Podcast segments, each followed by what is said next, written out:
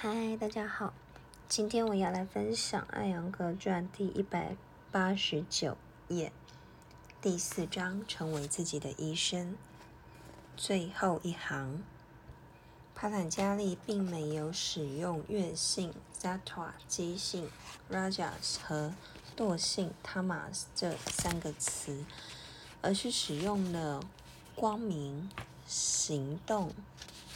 和懒惰来表示，steady 是潜藏怠惰，需要被 c r e a 也就是行动来唤醒。通过这种行动，潜藏的事物就被光点燃，潜藏的智慧就会通过行动，通过元素形成纯善的智慧，然后感官的觉受力和。个体的我就会自动发生改变，这可能会导致 boka 或是自我主义，又或者是解脱，这便超越了自我主义。你可以选择 boka 或无常的喜悦，或者是寻求解脱。如果一个人拥有非凡的智慧，又能做到无我，那么他就是一位圣人。如果这是一处悬崖，现在，请告诉我要通过主观的开发，还是寻求外人从旁协助？这就是为什么每一个老师都要不断的净化其智慧，以使小我得以净化。如果有人赞扬我，我应该要接受吗？这赞扬归于我，还是归于瑜伽？我可能只是一个工具，但是谁给了我这个知识？这荣耀是要归于知识的赋予者，还是我应该将其收入囊中？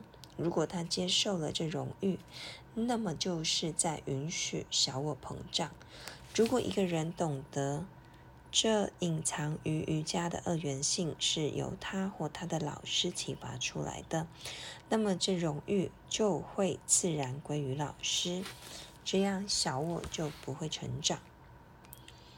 咕噜，但这源自练习的成熟呀。是的，练习的成熟和与人交往的成熟。小我会毒害一个人，并使其失去平衡。如果这样，一个老师就不能以一颗平衡和谨慎的心对待病人。他被小我毒害，又会导致漫不经心。哦，我做了很多事呀。想一想，《瑜伽经》第一章第三十节：疾病、愚钝、疑惑、漫不经心、懒惰、欲念、错误觉知、缺乏持久性、退步，这些都是引起精神涣散的状态，是练习的障碍。疾病、愚钝、怀疑、漫不经心、懒惰，试问哪一条不让老师们汗颜？你不仅要学习，更要理解。当你对待一个病人时，你是信心饱满，还是心存疑惑？有时，即使即便你有疑惑，病人还是有了进步。所有这些都得谨慎学习。咕噜，针对诸如特定的背部或膝盖问题。心痛、哮喘等病痛，你已经形成了一套让老师们极易教授的教学方法。瑜伽不能够从头到尾都主动活跃。当病人找到我时，我必须要使用被动和主动力，使其有所缓解。如何在一个轻微的支撑下让它活动起来，以此缓冲相应的抵抗力？被动并不等于消极。当你尝试移动身体的某一处时，有些区域会在你不知情的情况下活动起来。这不仅可能会伤到病灶处，其他的区域也可能会因此而受伤。那么，我就需要让那些区域保持被动，进而只针对有需要的部分下功夫。我们用肩膀和肩胛骨做个例子。如果一个人肩膀痛，那么我不能让肩膀过度伸展，所以我需要给肩膀一个支撑，这样通过活动肩胛骨，使肩膀获得更多的被动的动作。但是如果我让肩膀和肩胛骨都保持被动，则不会有进步。这就是这个知识促使我开发出辅具，如此就能够借助被动的主动力，而非被动的被动力。在物理治疗法中，只允许完全的被动力，全无主动力。在瑜伽中，你学习如何让特定区域保持间接被动，而使该区域在被动中获得主动。你知道，两周前我在做单腿内收直棍第二式中，也就是 Ekapada Viparita Dandasana 吐时，左胳膊肘起来了，而右胳膊肘被卡住了在墙和砖之间，因为动不了，所以我失去平衡。后来的事情大家都知道了，我肩膀脱臼了。今天我练了一个一小时，一个小时的站立体式，谁能想象吗？让那一处保持被动，我难道不能练别的地方吗？要让那一处保持被动，我理应要套上吊腕带。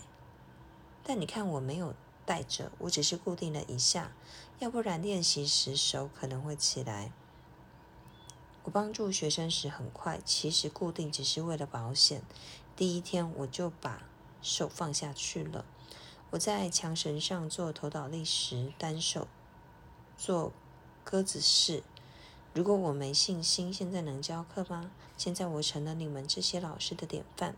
你可以说我的手动不了，但是我用一只手和凳子做轮式 Udva Dhanurasana。今天我还做了单腿内收直棍第二式。我也可以用一只手撑着做 Hanumasana。我只是不能够把这只手抬起来。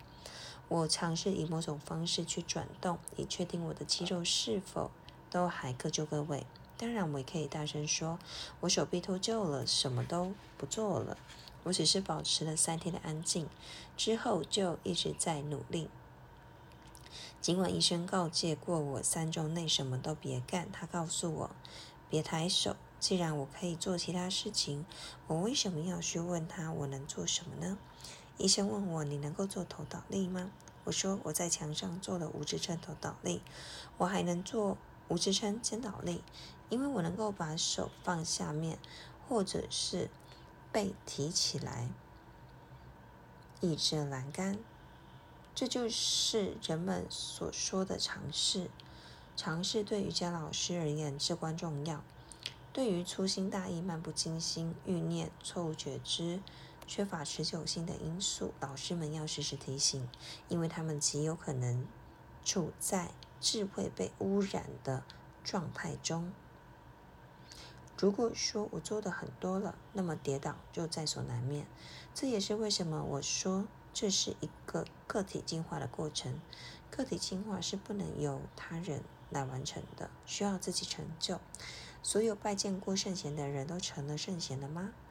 比如说，罗摩克里希那只教出了一个变形，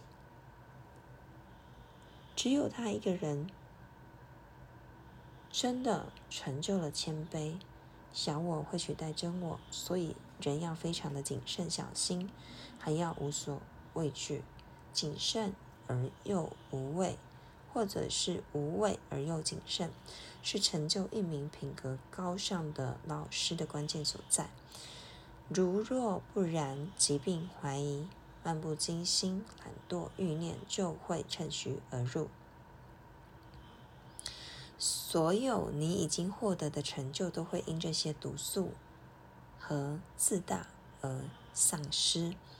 我对所有的老师的建议是。不要被病人的话牵着跑，但是你要去思考、去反思。他们虽然高兴了，但我得保持警醒。我的工作是做得清清楚楚，还是仍掺杂着疑惑？哪怕还有一丝一毫的疑惑，那也是瑜伽治愈了病人。